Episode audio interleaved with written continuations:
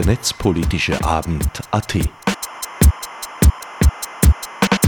Keynotes, Kommentare, Diskussionen zu Themen und Fragestellungen der digitalen Gesellschaft.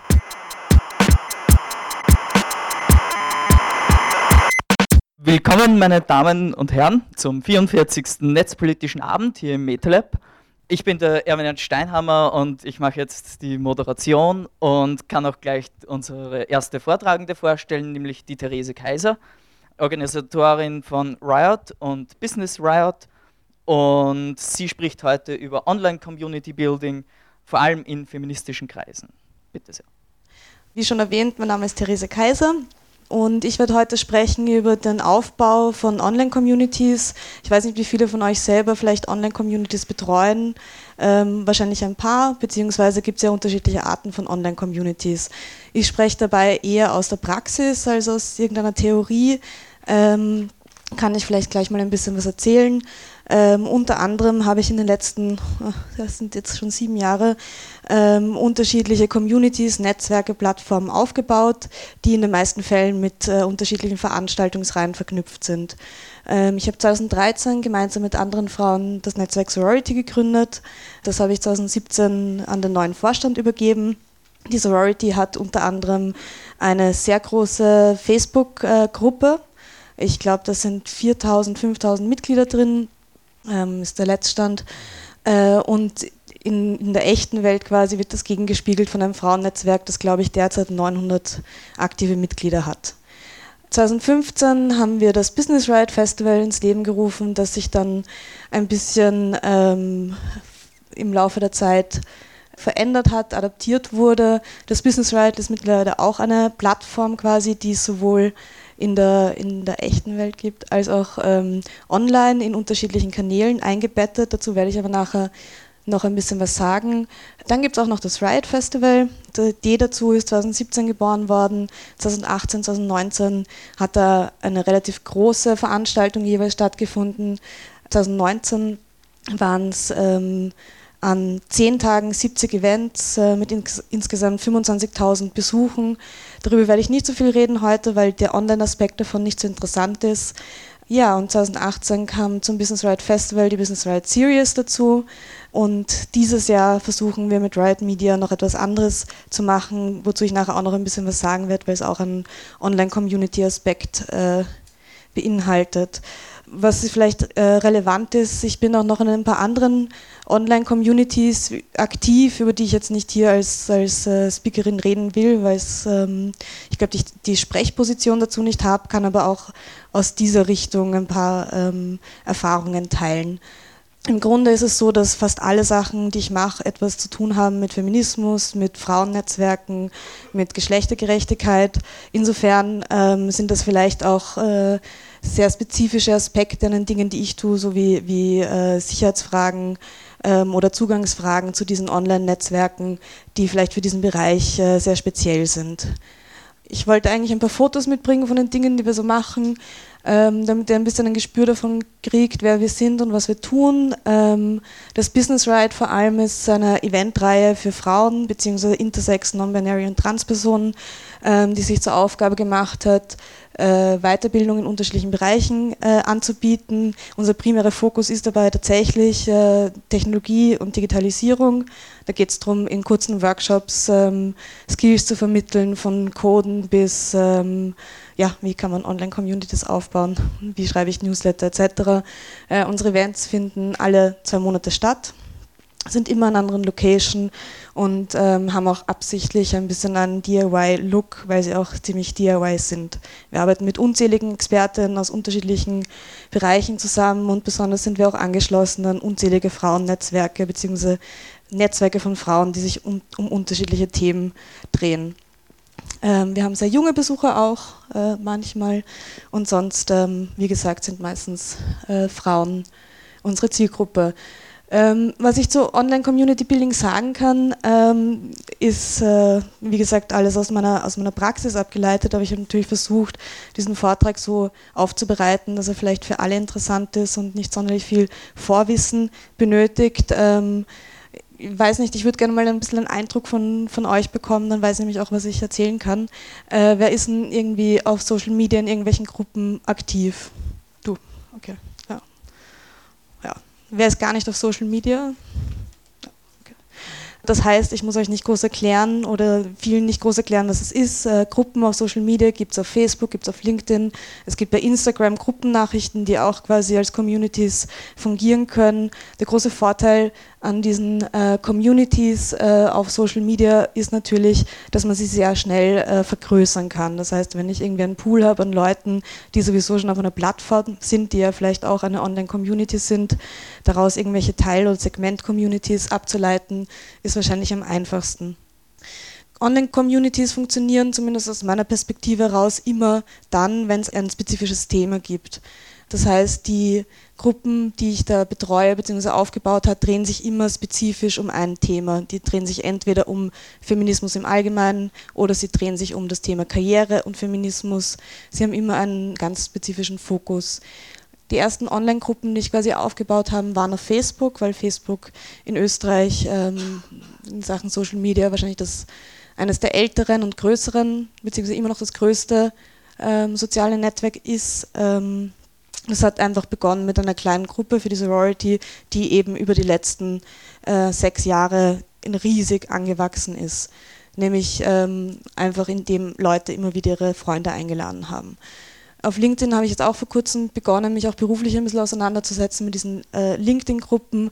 Die sind meiner Ansicht nach ähm, nur teilfunktional und Instagram-Gruppen sind, glaube ich, sehr spezifisch und werde ich heute auch nicht so viel drüber reden. Ähm, neben den Social Media, ähm, Online-Communities, die es gibt, ähm, brauche ich glaube ich nicht erzählen. Es gibt Newsletter und Mailinglisten, wobei ich Newsletter weniger und Mailinglisten mehr als Communities bezeichnen würde. Ich bin auf unterschiedlichen Verteilern, die äh, so funktionieren, dass man natürlich an eine Mailingliste eine E-Mail rausschicken kann und es geht an alle Mitglieder dieser Mailingliste. Finde ich es eigentlich das eines der funktionalsten Tools äh, in Sachen Online-Community. Dann gibt es auch noch den Ansatz, dass man mit Online-Service quasi Online-Communities äh, macht. Dazu kann ich nachher auch noch ein bisschen was sagen. Archive und Datenbanken, die offen oder geschlossen sind, fungieren auch manchmal als äh, Communities. Ähm, Stichwort wahrscheinlich Wikipedia, beziehungsweise gibt es dann auch noch geschlossene Wikis, Slacks, Teams, alle möglichen Anwendungen, die alle für, für Online-Communities verwendet werden ich glaube, das Wichtigste ist, ähm, wie ich schon gesagt habe, Online-Communities entstehen um ein Thema herum. Und dieses Thema ist im besten Fall so spezifisch als möglich und so ernst gemeint als möglich. Ich arbeite im Bereich, wo ich neben diesen Sachen äh, auch mit, mit Unternehmen zusammenarbeite und berate sie im Bereich Social Media und Digitales. Und da kommt oft ähm, der Wunsch, dass man quasi eine Community aufbaut zu einem Produkt dazu, zu einer Dienstleistung, zu einem äh, Ding ähm, und die Sache ist die, solche Communities können wenig äh, Eigendynamik annehmen, weil sie quasi keinen richtigen, ernst gemeinten Kern haben.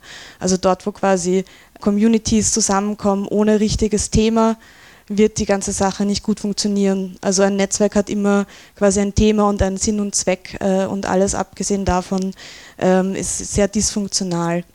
Wenn man quasi dieses Thema gefunden hat, äh, und dieses Thema auch dazu geeignet ist, darum herum eine Community zu gründen, ist es oft die Frage, ob diese Communities irgendwie barrierefrei sind oder wie der Zugang zu diesen Communities gestaltet ist. Ähm, ich habe im Laufe der Zeit die Erfahrung gemacht, dass ähm, dass es ein bisschen schwierig ist, über Social Media Communities aufzubauen. Zwar sind sie groß und funktional, aber sie haben natürlich ihre klaren Ausschlussmechanismen. Nicht jede Person will auf Social Media sein, nicht jede Person kann auf Social Media sein und das äh, bringt natürlich Beschränkungen mit sich. Ich habe irgendwie lange überlegt, was quasi die besseren Alternativen sind. Man kann natürlich immer eigene Foren quasi aufbauen. Das ist natürlich mit viel mehr Aufwand verbunden. Also versuche ich in, in, in meiner Arbeit, wenn es um Communities gibt, immer zumindest eine Alternative für Social Media äh, anzubieten. Das heißt, wenn es zum Beispiel darum geht, wie kann ich quasi an Diskussionen teilhaben, die in Social Media Gruppen stattfinden, ähm, dass es eine Möglichkeit gibt, über eine Mailadresse äh, quasi von extern seine, seine Fragen und äh, das, was man posten will, wieder äh, einzubringen. Deswegen muss ich auch sagen, bin ich ein sehr großer Fan von, von E-Mail-Verteilern, die für Communities quasi als Info-Tool fungieren, weil tatsächlich fast jede Person eine E-Mail-Adresse hat und dass das Tool ist, das am wenigsten ausschließend ist. Dann gibt es einen wichtigen Aspekt an den Sachen, die ich mache, also feministische Netzwerkarbeit. Da geht es oft ähm, und sehr stark darum, wie können solche Gruppen sicher sein. Das ist natürlich je nach Thema ein bisschen anders. Wenn es nur um Vernetzung geht oder um, um Austausch, ist es manchmal irrelevant, ähm, ob nicht vielleicht doch irgendwelche Fake-Profile dabei sind, die in der Gruppe mitlesen. Und dann gibt es wiederum Dinge, wo man auf gar keinen Fall will, dass jemand anderer mitliest, beziehungsweise dass die gespeichert sind irgendwo, ähm, wo man selber nicht die Kontrolle hat, äh, wo dieser Content hinfließt. In, in den Bereichen, in denen ich arbeite, werden deswegen oft wird deswegen oft auf ganz andere Tools wie Sulip oder andere Dinge zurückgegriffen, um die Kommunikation so sicher als möglich zu gestalten. Was ich dazu sagen kann, gerade zu, zum Thema Feminismus und digitale Communities, das ist sicher ein Grund, warum dieses Thema in den letzten Jahren so präsent war, weil diese Communities extrem groß werden und groß sind und extreme Reichweiten haben und Frauen auch äh, über unterschiedliche Branchen hinweg vernetzen können und über, über unterschiedliche Kontexte vernetzen können dieser Sicherheitsaspekt drinnen, das ist etwas, was immer mit bedacht werden soll und muss, finde ich, ähm, um auch Leute nicht zu exponieren. Gerade wenn es um Themen geht wie, wie Sexismus, sexuelle Belästigung, wenn ähm, Erfahrungen geteilt werden, die sensibel sind und mit denen auch sensibel umgegangen werden muss. Deswegen ist ein großer Teil von meiner Arbeit, dass ich mir überlegen muss, wie schütze ich die Leute, die in einer Gruppe sind, die sich dort austauschen, wie gesagt, ich versuche einfach nicht zu überlegen, wie kann ich das innerhalb von einem System reparieren, wie kann ich innerhalb von Facebook reparieren, dass da vielleicht Leute mitlesen oder die Daten, die da drin sind oder die Themen, die drin besprochen werden, dass ich keine Kontrolle darüber habe, äh, wo die gespeichert werden, sondern versuche bei sehr sensiblen Themen einfach auf andere Tools auszuweichen, weil sich, finde ich, äh, Facebook dafür nicht anbietet. Das bringt mich gleich zum nächsten Punkt, Community Management. Wie viele Leute von euch betreuen ähm, digitale Communities. Ja. Dann wisst ihr wahrscheinlich, äh, dass einer der schwierigsten und wichtigsten Aspekte das Community Management ist. Ähm, in welcher Größe sind eure Communities so? so 500, 1000, 2000, 20.000, 20 runter rauf. Okay.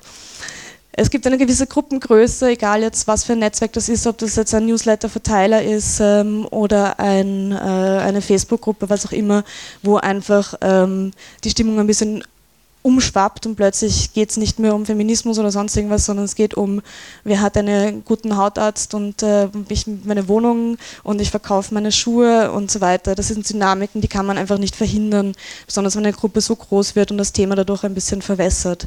Ich denke, es ist extrem wichtig, äh, Community Management ernst zu nehmen damit diese Gruppen auch funktional bleiben. Ich bin da extrem strikt und versuche aus allen Dingen, die ich selber kontrollieren kann, alles rauszulöschen, was, was nicht an diesen Platz gehört. Und natürlich, das ist eh irgendwie klar, habe ich deswegen auch immer für jede Community, die ich betreue oder aufbaue, äh, Regeln, die auch ausgewiesen sind, ganz klar. Also hier wird gepostet zu den Themen XY und äh, bitte nicht eben eure Schuhe verkaufen über diese Gruppe. Zum Community Management äh, gehört, finde ich, auch dazu, dass man sich überlegt, wie man Themen, gerade wenn es eine große Gruppe ist, ähm, gut gruppieren kann oder gut ordnen kann.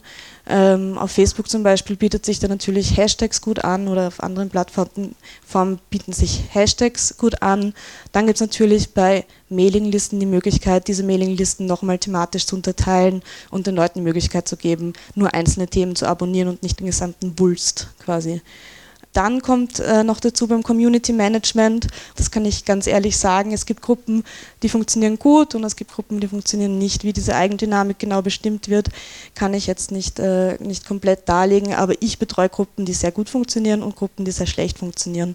Ähm, und bin der Meinung, dass eine Community, wenn sie keine Eigendynamik hat, keine funktionale Community ist. Zum Beispiel, wenn ich habe eine Gruppe, die ich betreue, da bin immer ich die Einzige, die etwas reinpostet, aktiv dann gibt es manchmal Kommentare und es passiert aber sonst nichts. Also es hat überhaupt keine Dynamik und ähm, die habe ich jetzt seit einem Jahr oder so und ich glaube, ich werde sie bald mal abdrehen, weil es einfach äh, relativ sinnlos ist. Ähm, also ohne dass sich dabei etwas tut, ähm, eine Online-Community zu betreuen, ist sinnlos und ich ähm, bin auch ein bisschen überfordert von der riesigen Anzahl an, an Facebook-Gruppen und ähm, was weiß ich was, wo ich eingeladen werde, hinzugefügt werde und auch nicht weiß, was ich damit tun soll. Deswegen versuche ich auch die Leute nicht so sehr mit solchen Sachen zu belästigen, sondern lösche solche Gruppen einfach, wenn sie tatsächlich nicht funktionieren.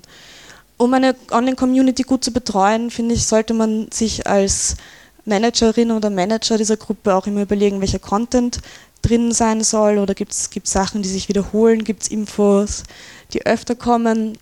Also ich habe für, für die Communities, die ich betreue oder mitbetreue, relativ klare Vorstellungen. Zum Beispiel ähm, einmal die Woche gibt es ein Jobposting, einmal die Woche wird, ähm, wird gefragt, äh, wer gerade irgendwas äh, im Bereich Veranstaltung macht und so weiter. Also ich versuche wirklich diese Communities aktiv zu betreuen, auch wenn sie von alleine funktionieren, damit irgendwie klar ist, dass dieses Thema das zentrale Thema wird und die ganze Aufmerksamkeit immer wieder in regelmäßigen Abständen auf das zentrale Thema dieser Community gelenkt wird. Was dazu noch kommt, ist, dass diese Online-Communities unterschiedlichen Zwecken dienen. Wenn es jetzt der Vernetzung, dem Austausch etc. dient, dann ist es natürlich ähm, klar, was, was der Inhalt sein kann. Gruppen, wo es darum geht, wo es um eher um eine Top-Down-Information geht, ähm, glaube ich, ist dieser Content-Aspekt einfach noch einmal um einiges ähm, wichtiger. Ich mag jetzt nicht mehr, nicht mehr zu viel Zeit in Anspruch nehmen. Ich kann nur noch ein, zwei, zwei Punkte ansprechen, nämlich um Online-Communities gut aufzubauen, hilft es extrem, mit anderen Netzwerken oder anderen Communities zusammenzuarbeiten. Das ist meiner Meinung nach die effektivste Variante ähm, um ein, ein starkes, großes Netzwerk aufzubauen. Das heißt, der Zusammenschluss mit anderen, ohne dass man dabei andere Netzwerke schluckt im besten Fall. Und ähm, was ich auch gelernt habe in den letzten Jahren, ist, dass ähm, das Wissen und Skills und die Vermittlung und der Austausch über richtige, richtige Inhalte das beste Tool sind, um, um so eine Community zu bespielen. Also der Mehrwert einfach klar ist dann schlussendlich, warum ihr wissen wollt, warum das äh, eher eine Eye-Candy-Präsentation ist, es ist eine sehr inhaltsstarke. Wir haben in ein paar Tagen ein sehr großes Event, das Business Rights Summit. Findet am 13. und 14. März im Reaktor Wien statt. Da geht es um äh, Gender Equality, Technologie, Digitalisierung und Nachhaltigkeit. Äh, wir haben an beiden Tagen ca. 60 Speakerinnen aus den unterschiedlichsten Bereichen und ich glaube, das wird sehr spannend, falls jemanden das interessiert. Ähm, wir haben zwar dieses Mal keine Policy, dass nur Frauen, Trans, Non-Binary und Intersex-Personen kommen können, aber die Speakerinnen sind nur äh, ausschließlich Frauen und Intersex-Personen und ähm, Männer sind willkommen, aber im besten Fall in einer sehr passiven Rolle. Das, ja, genau. Ähm, Wenn es noch Fragen gibt, ich freue mich über Fragen und habe mich gefreut, dass ich hier ein bisschen was erzählen durfte. Okay.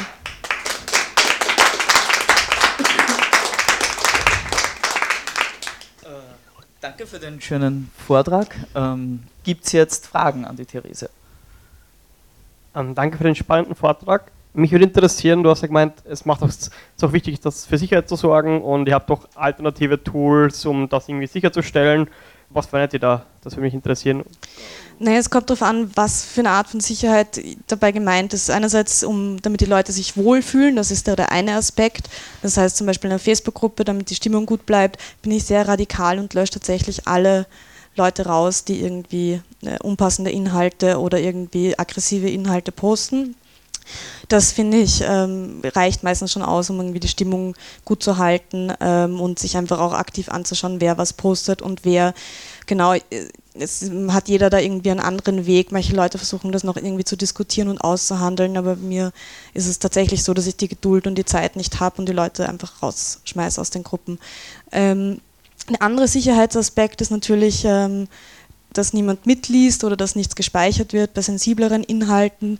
Wenn es jetzt einerseits geht um Erfahrungsaustausch über zum Beispiel Sexismus, dann sind wir so in meiner Mittelstufe vom, was, was es an Security braucht. Dann ist es vielleicht überhaupt schlau, eine andere Plattform zu wählen, die irgendwie nicht Facebook ist oder nicht LinkedIn oder nichts, was irgendwie mitliest. Ähm, und dann gibt es natürlich auch noch den dritten Sicherheitsaspekt, wenn es um etwas geht, wo, wo ich nicht will, dass es überhaupt jemals irgendwo gespeichert ist, weil vielleicht irgendwie... Hm, einfach irgendwelche super persönlichen Dinge einfach. ja, ich sage gar nicht persönlich, ich mag auch nicht illegal sagen, aber irgendwo dazwischen, dann bin ich überhaupt der Meinung, dass solche Gruppen im besten Fall über, über ähm, Signal oder, oder andere sichere Kommunikationskanäle ähm, funktionieren. Und ich habe einmal, also ich bin Teil von einer Community, die auf Sulip äh, quasi gehostet wird, um das Ganze noch einmal extra abzuschirmen. Danke. Ja, danke für den Vortrag. Äh, ich habe also genau in dem Themenbereich Sicherheit äh, eine Frage. Du hast darauf hingewiesen, Facebook ist dazu ungeeignet.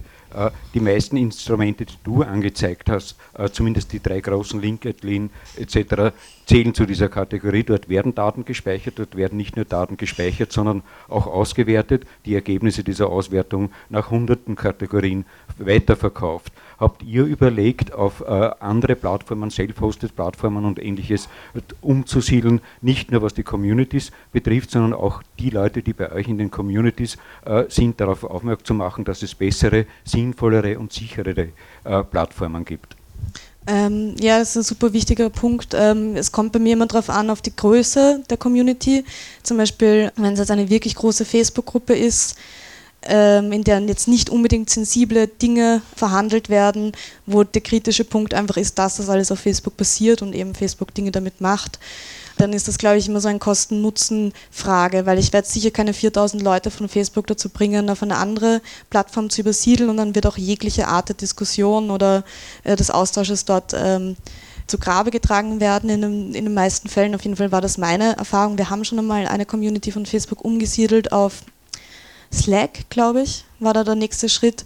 Und das war halt innerhalb von drei Sekunden von einer äh, wirklich bereichernden Diskussionsplattform zu etwas, wo nichts mehr passiert ist, weil die Leute einfach nicht aktiv dort sind. Und ja, es hat einfach eine andere Dynamik. Wie gesagt, wenn es sehr, sehr oberflächlich ist und wenn es nur darum geht, irgendwelche Dinge auszutauschen, Leute so oder so auf Facebook sind und dort alle ihre Daten freigeben, dann ähm, ist mir das nicht so wichtig wenn es darum geht, etwas Sensibleres zu verhandeln, dann macht das auf jeden Fall Sinn und dann funktionieren die Communities auch wieder. Also wenn es darum geht, etwas zu organisieren oder ähm, wenn man zum Beispiel Listen macht über, über Erfahrungswerte, die äh, sensibel sind, die man trotzdem irgendwo speichern will und trotzdem will, dass die richtigen Leute darauf zugreifen können, dann sind die bei uns auf gar keinen Fall auf irgendwelchen Sozi sozialen Netzwerken gehostet. Ja, äh, vielleicht noch ein kleiner Hinweis. Äh, aufgrund der Rechtsprechung des Europäischen Gerichtshofes gibt es im Fall der Nutzung von Twitter, äh, Facebook und ähnliches Mitverantwortung desjenigen, der die Plattform betreibt. Das heißt, bei dem Missbrauch, den Twitter und andere Dienste betreiben können, seid ihr dann mitverantwortlich. Ist es das bewusst? Ähm, ja, wie gesagt, ähm, ich glaube, dass äh, der radikale Umgang mit unpassenden Inhalten oder Profilen, die ähm, Inhalte reproduzieren, die nicht äh, zu den äh, Community-Werten passen, da, der erste gute Ansatz ist aber die volle Kontrolle quasi über Grad-Gruppen ähm, auf Social Media. Ich glaube, das ist ein bisschen, kommt halt äh, mit automatisch. Ich glaube, man kann das nie komplett ausschließen. Ja, äh, das, was ich damit meine, ist natürlich nicht der, der Inhalt, der für euch an der Oberfläche ist, sondern das, was technisch dahinter passieren kann. Diese Art von Missbrauch meine ich damit. Ja, voll. Das ist immer ein Punkt, gerade in dem Bereich, wo ich arbeite, wo viel über Social Media Kommunikation funktioniert. Ja, das ist ein, ein, ein, äh, ein Fakt, mit dem muss ich einfach leben, weil sonst äh, kann ich nicht kommunizieren mit den Leuten leider. Nicht so, auf jeden Fall. Dann danke dir. Danke.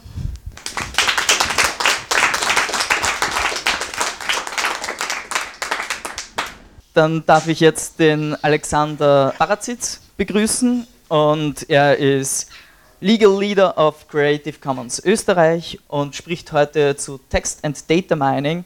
Konkret ähm, gibt es eine EU-Urheberrechtsrichtlinie, wo das aufgegriffen wird und Richtlinien haben es an sich, dass sie nochmal vom österreichischen Gesetzgeber in Gesetz gegossen werden müssen und dazu sprichst du heute.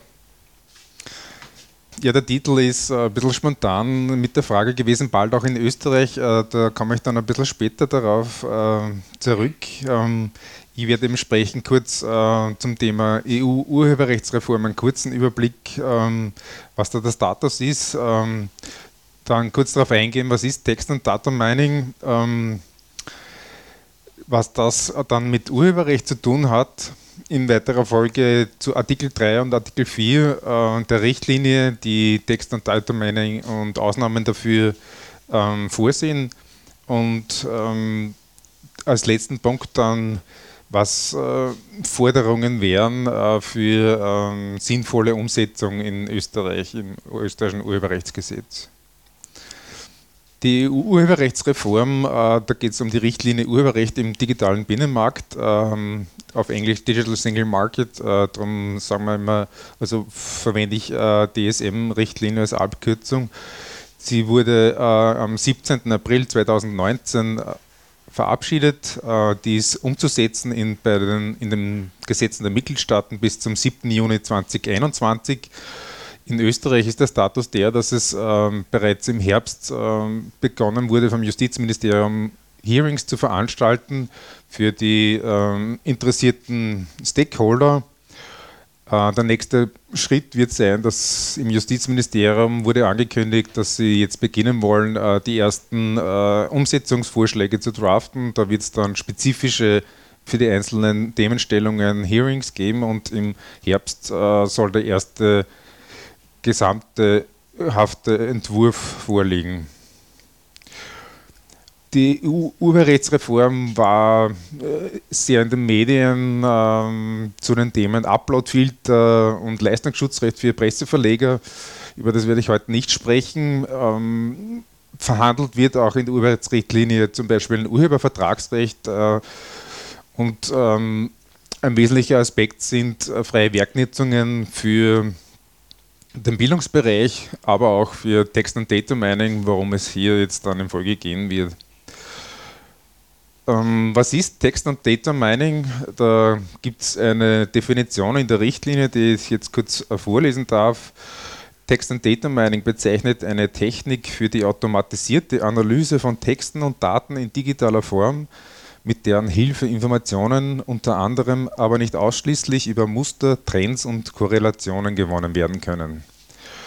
Also vom Vorgang her wäre das jetzt äh, äh, rough zusammengefasst äh, eine automatisierte Gewinnung von Information.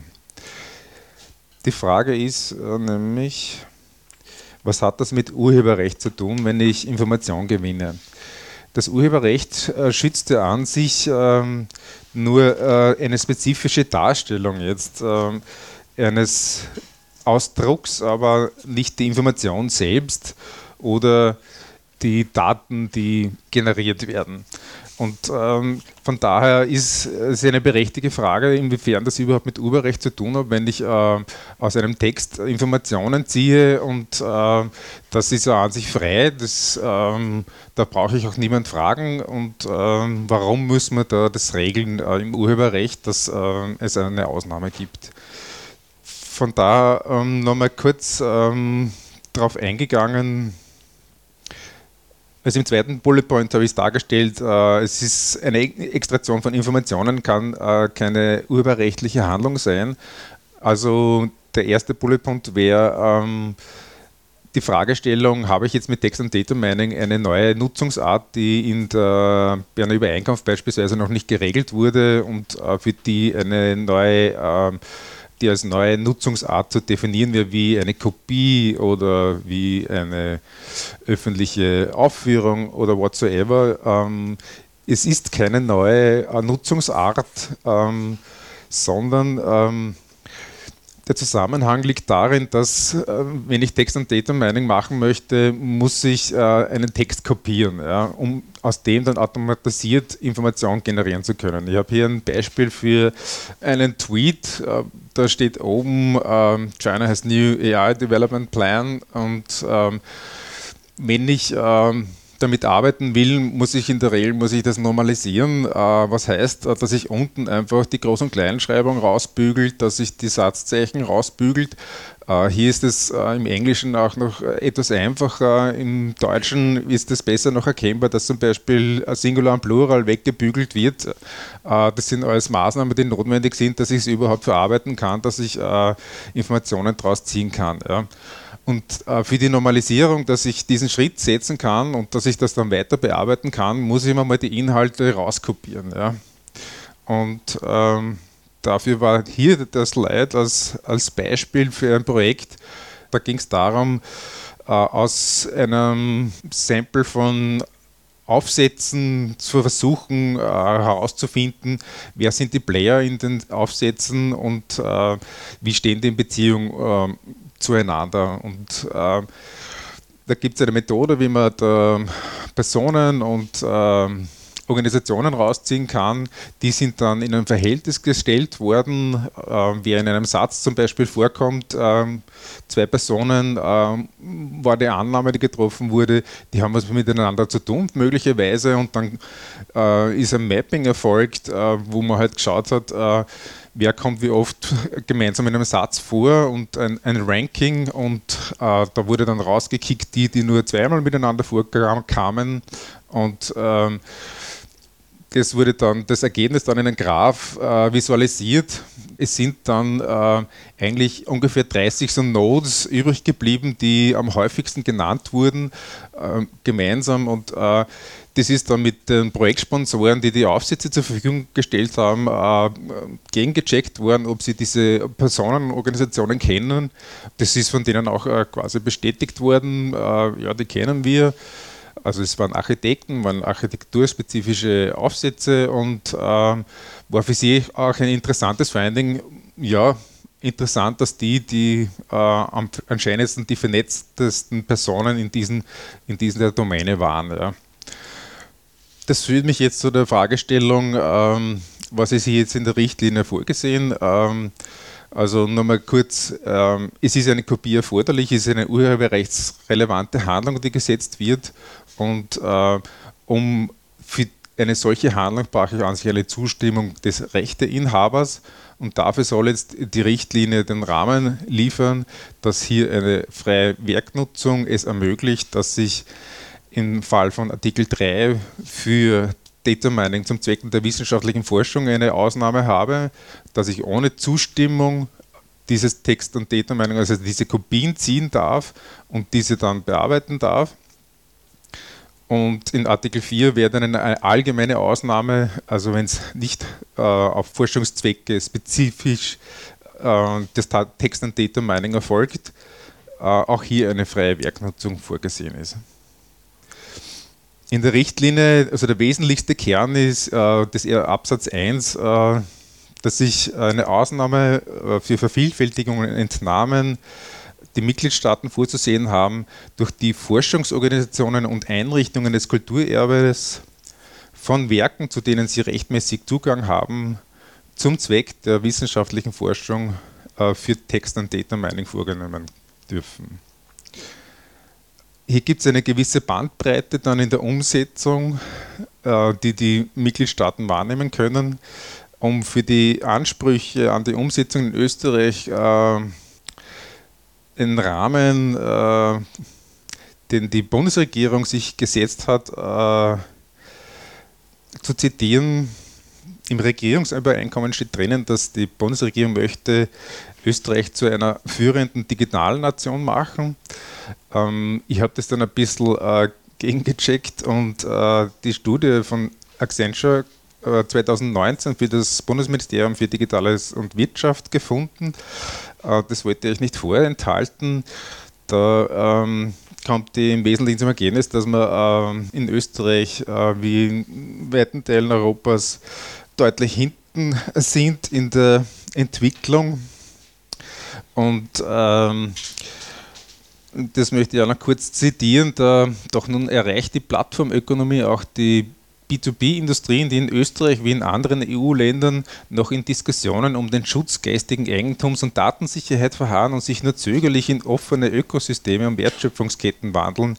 Mutiges Gestalten ist nun von Politik, Wirtschaft und Wissenschaft gefragt, um nicht auch im B2B-Markt als Nachzügler zu enden.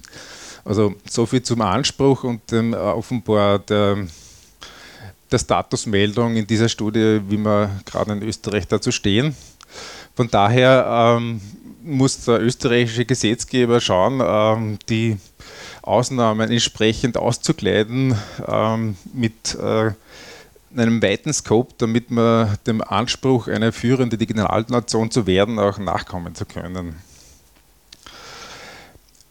Aus Sicht jetzt aus vielleicht auch aus einer äh, stark Nutzerperspektive und auch zivilgesellschaftlichen Perspektive wären äh, wesentliche Forderungen, die sich da äh, aus Sicht von Creative Commons ableiten, dass äh, etwa die Definition von Forschungsinstitutionen und Einrichtungen des Kulturerbes als berechtigte Nutzende äh, weit definiert wird. Ja. Ziel wäre, dass auch Aktivitäten wie Citizen Science oder äh, NGO-Archive, die wie das Cultural Broadcasting Archive äh, als Archiv äh, tätig sind, äh, nicht ohne sachlichen Grund von äh, der Ausnahme ausgeschlossen sind. Ein weiter wesentlicher Punkt, und es wird wahrscheinlich äh, die strittigste Geschichte werden, ob diese Ausnahme oder diese freie Werknetzung, wie es eigentlich in Österreich heißt, entgeltpflichtig wird. Die Richtlinie sieht äh, dazu vor, äh, in dem Erwägungsgrund 17, dass äh, der Schaden minimal ist durch diese freie Werknutzung und äh, deshalb kein Ausgleich erforderlich ist. Es wäre auch aus meiner Sicht äh, insofern sachgerecht, äh, die Nutzung sieht ohne dies vor, dass ich einen rechtmäßigen Zugang haben muss. Das heißt, wenn jetzt Werke ähm, der Zugang einer Lizenz beispielsweise erfordert für einen Zugang zu einer Datenbank, dann muss ich ohne dies zahlen dafür. Das äh, ist insofern auch sachgerecht von der Seite her. Die Richtlinie sieht vor, dass die Rechteinhaber Schutzmaßnahmen vorsehen können. Ähm, also der Kopierschutz, wie er schon aus der Infosoc-Richtlinie äh, bekannt ist, ist auch hier äh, möglich, um den vorzusehen. Hier wäre es wichtig, dass wenn ich schon einen rechtmäßigen Zugang habe, dass die äh, Nutzenden dann die Möglichkeit haben, ihre freie Werknutzung auch durchsetzen zu können. Das ist ein Instrument, das nicht in der DSM-Richtlinie, sondern in der Infosoc geregelt ist. Äh, in Österreich bisher bei den freien Werknutzungen, die vorgesehen sind nach der Infosoc, ähm, nicht ähm, vom Gesetzgeber vorgesehen wurden, dass ich meinen Anspruch auch durchsetzen kann. Und das wäre eine wichtige Forderung, dass das für Text and Data Mining eine Möglichkeit gibt, dass ich bei, beispielsweise beim Wissenschaftsministerium anklopfen kann, wenn jetzt nicht innerhalb einer bestimmten Frist mir Zugang gewährt wurde für mein Text and Data Mining, dass ich meine Ausnahme ausnutzen kann und äh, das Wissenschaftsministerium dann auch Möglichkeiten hat, beim Rechteninhaber für eine Durchsetzung zu sorgen. Ein wichtiger Punkt wäre auch noch, äh, was die Aufbewahrung anlangt. Ähm, es ist gerade im Wissenschaftsbereich äh, die Überprüfbarkeit ein wichtiges Thema.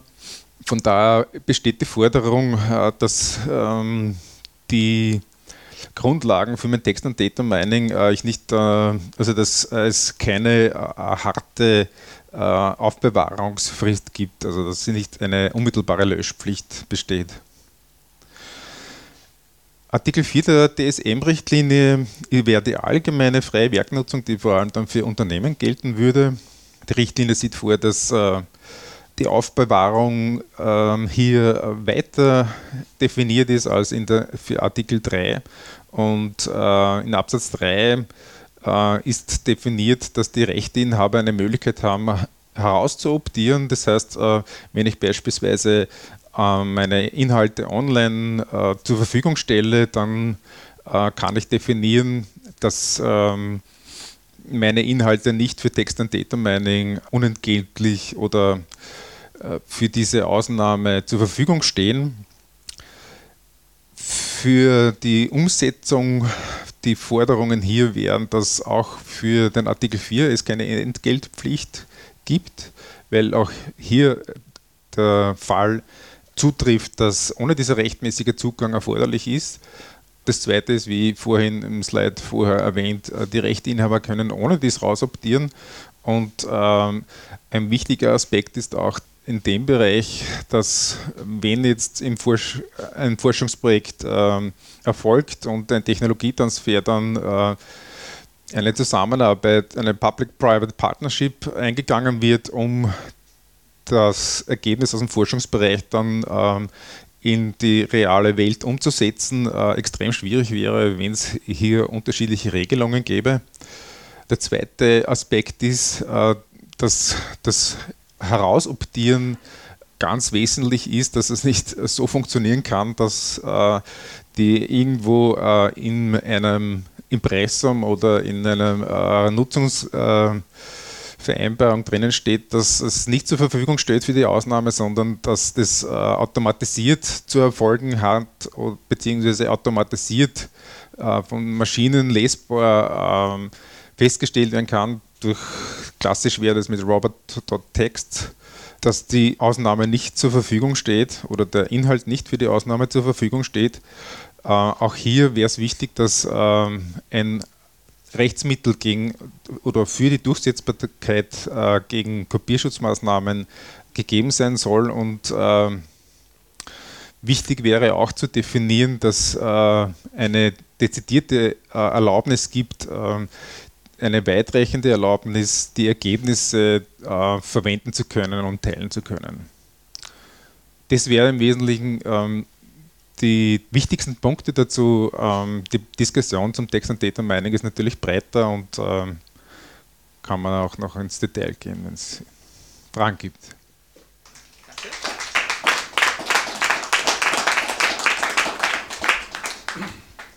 Gibt es Fragen?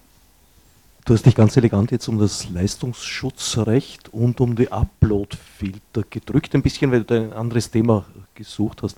Lässt du dich trotzdem überreden, auch zu diesen beiden Punkten etwas zu sagen? Mhm. Zum aktuellen Stand? Ja, ich meine, zum aktuellen Stand äh, gilt für Leistungsschutzrecht und Uploadfilter das Gleiche. Ähm, es wird jetzt äh, die ersten Entwürfe geben des Justizministeriums und äh, es gibt die Möglichkeit, dass man jetzt als äh, Stakeholder äh, sich beim Justizministerium meldet und Vorschläge einbringt, in welche Richtung das gehen soll. Äh, es gibt eine Arbeitsgruppe von Epicenter Works mit Creative Commons, der Initiative Netzfreiheit und Wikimedia wo wir daran arbeiten, Vorschläge zu erbringen, äh, zu erstatten. Und ähm, wir sind gerade dabei, diese Vorschläge ähm, fertigzustellen. Und wir wollen dann äh, dem Justizministerium upfront, bevor hier die Ausarbeitungen des Justizministeriums oder die ersten Vorschläge da sind, schon äh, damit vorstellig werden.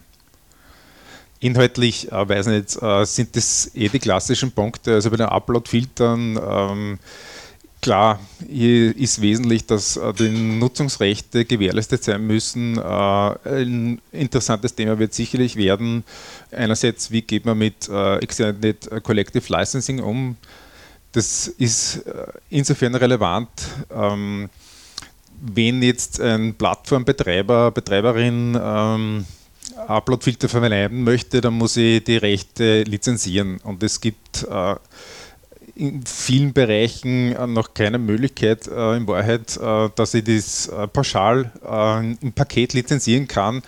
Das ist aber die einzige Möglichkeit, die in Wahrheit realistisch ist, weil ähm, das ist einfach von den Transaktionskosten überhaupt nicht vertretbar, dass ich da mit einzelnen Rechteninhabern verhandelt. Und die Voraussetzung dafür, dass ich das pauschal ähm, einräume in einzelnen Bereichen, wären Extended Collective Licenses der wesentliche Kern dessen ist, dass ähm, da nicht nur Mitglieder einer Verwertungsgesellschaft dann vertreten sind, sondern auch Outsider. Das heißt, ich kann für die ganze Branche, äh, für den ganzen Bereich eine Lizenz erteilen und äh, ein Rechteinhaber, der dann nicht vertreten ist und auch nicht vertreten sein möchte, kann rausoptieren, aber ich kann trotzdem eine pauschale Lizenz erteilen und diese Voraussetzung ist notwendig, dass äh, solche Extended Collective Licenses äh, tatsächlich abgeschlossen werden können, um den ersten Schritt überhaupt zu haben. Ich brauche keinen Upload-Filter für diesen Bereich jetzt, weil ich habe eine Lizenz dafür abgeschlossen. Ja. Ein wesentlicher Punkt wird auch werden, es ist jetzt gerade eine Rechtsprechung beim EuGH in der Pipeline, äh, da geht es um YouTube, das ist vom deutschen BGH vorgelegt worden und äh, es wird für demnächst äh, der ähm, Bericht des Generalanwalts erwartet und hier wird auch die große Frage sein, sollte der EuGH hier jetzt dann äh, zum Ergebnis kommen, dass es ohne dies eine äh, Haftung des Plattformbetreibers gibt, dann würde quasi der Artikel 17 äh, völlig die Bedeutung wandeln, weil äh, es ist jetzt vorgesehen im Artikel 17, dass es Ausnahmen gibt, zum Beispiel für wissenschaftliche Repositorien oder für äh, Enzyklopädien, äh, Wikipedia ist gemeint. Und äh, das ja dann, wenn es hier äh, jedenfalls eine Haftung gibt des Plattformbetreibers, dann hätten nur die Großen quasi die Möglichkeit, sich durch äh, einen Uploadfilter in den Safe Harbor zu begeben.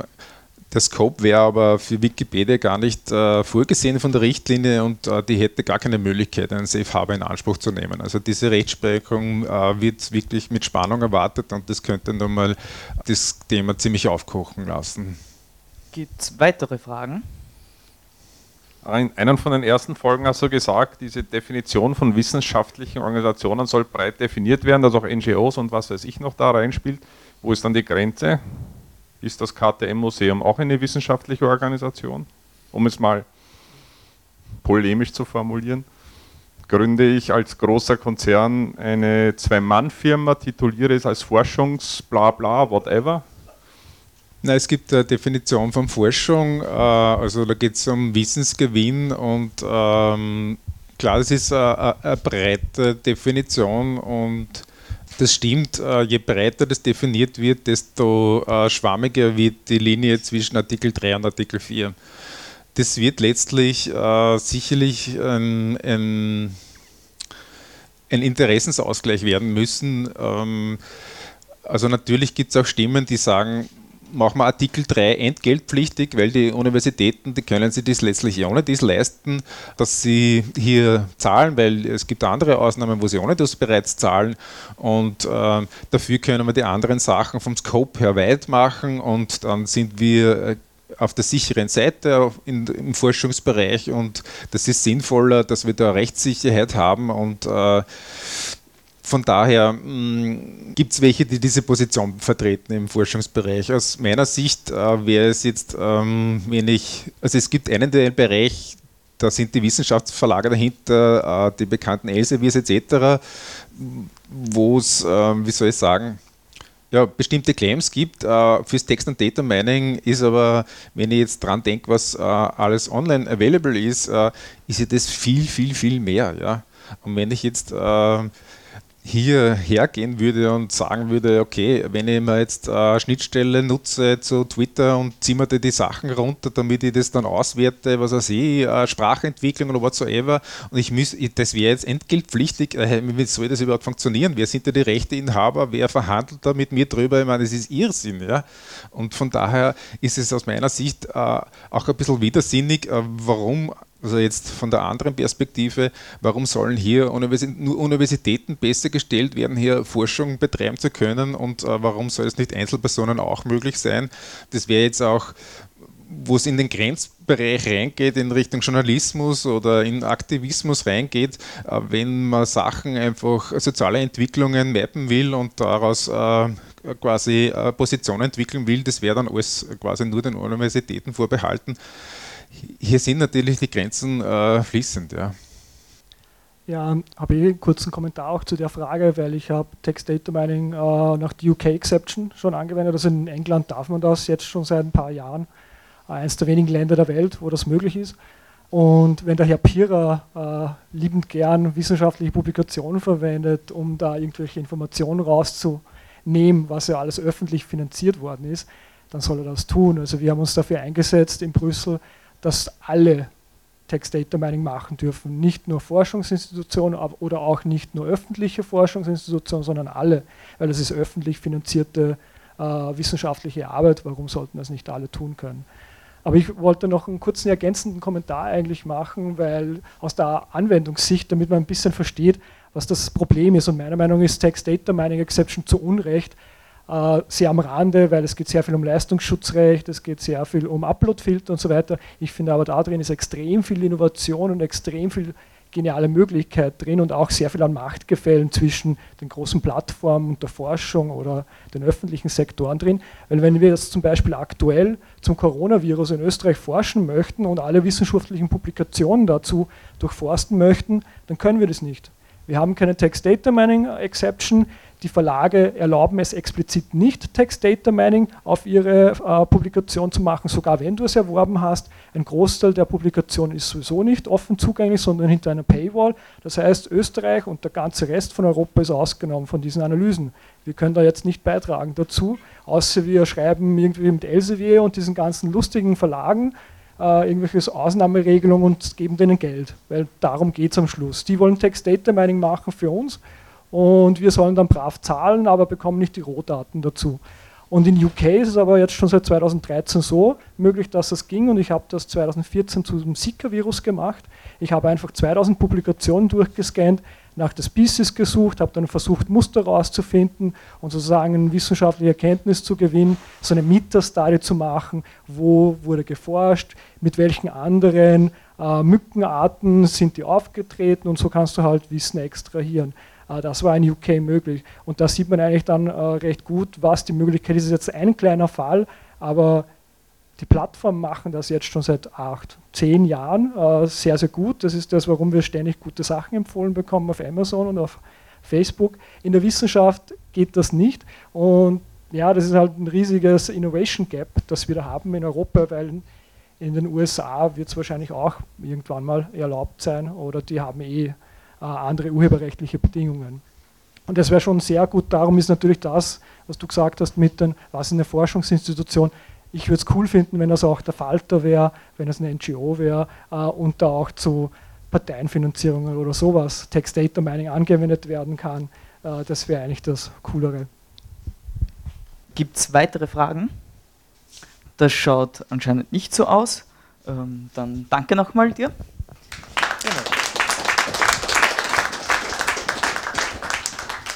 Wir nähern uns dem Ende vom 44. Netzpolitischen Abend. Und wie gesagt, jetzt gibt es die Möglichkeit für Lightning Talks. Also falls, also jetzt stehe nur ich oben, falls noch jemand anderer einen Lightning Talk halten möchte. Ähm, kurzer Lightning Talk zur Crypto Party in Wien. Ich und eine Kollegin organisieren die. Ähm, was ist eine Crypto Party? Die Crypto Party ist ein ehrenamtliches Event, wo wir Menschen einfach IT-Security Basics erklären, zum Beispiel, wie funktioniert E-Mail-Verschlüsselung, wie kann ich anonym im Internet surfen, also die komplette Bandbreite. Wir haben das jetzt dieses Jahr neu aufgestellt, dass einfach Leute vorbeikommen können, einfach mit ihren Themen und wir beraten die individuell. Äh, früher waren das die Frontalvorträge mit bestimmten Themen jedes Mal und diesmal ist es so, dass ihr vorbeikommen könnt, nehmt eure Geräte mit, eure Freunde oder Freundinnen und äh, also die komplette, komplette Truppe und äh, nehmt eure Fragen mit und wir können vor Ort Sachen machen. Also entweder den Browser einstellen, ähm, über Adblocking und so weiter euch auf, aufklären, wie kann ich meinen Laptop äh, absichern in dem Sinne, was sind Alternativen zu sagen wir, Facebook oder zu Twitter. Und das findet im Endeffekt äh, jede letzte Woche im Monat statt. Und ein Termin ist noch nicht festgelegt für diesen Monat. Ähm, wird aber auf cryptoparty.at, das werde noch irgendwie dann darauf schreiben, die URL wird dann zur Verfügung stehen.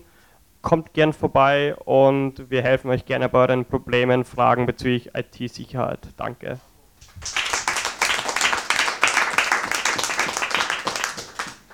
Äh, weitere Lightning Talks?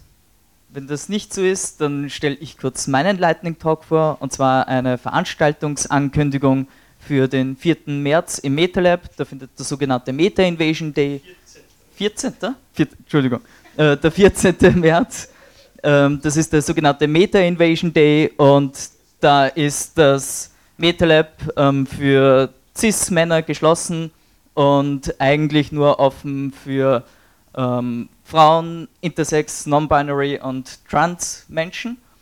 Und da geht es eben auch darum, die Diversität hier im MetaLab erhöhen zu können und auch einen besseren Safe Space an gewissen Tagen ähm, sicherstellen zu können. So, hat sich sonst noch jemand einen Lightning Talk überlegt? Wenn das nicht der Fall ist, ähm, dann für wen ist denn das hier das erste Mal im MetaLab? Mhm. Ähm, also es wird dann noch eine Führung an, im Anschluss geben, wenn ihr das äh, daran teilnehmen wollt. Ansonsten äh, stehen dort jetzt Getränke bereit, ähm, die Preise stehen am Kühlschrank, es gibt äh, koffeinhaltige Getränke, alkoholhaltige Getränke und sonstiges Zuckerwasser. Es stehen auch ein paar Snacks auf der Bar bereit, die man sich nehmen kann, die sind zur freien Entnahme. Vielen Dank, dass ihr heute da wart. Danke.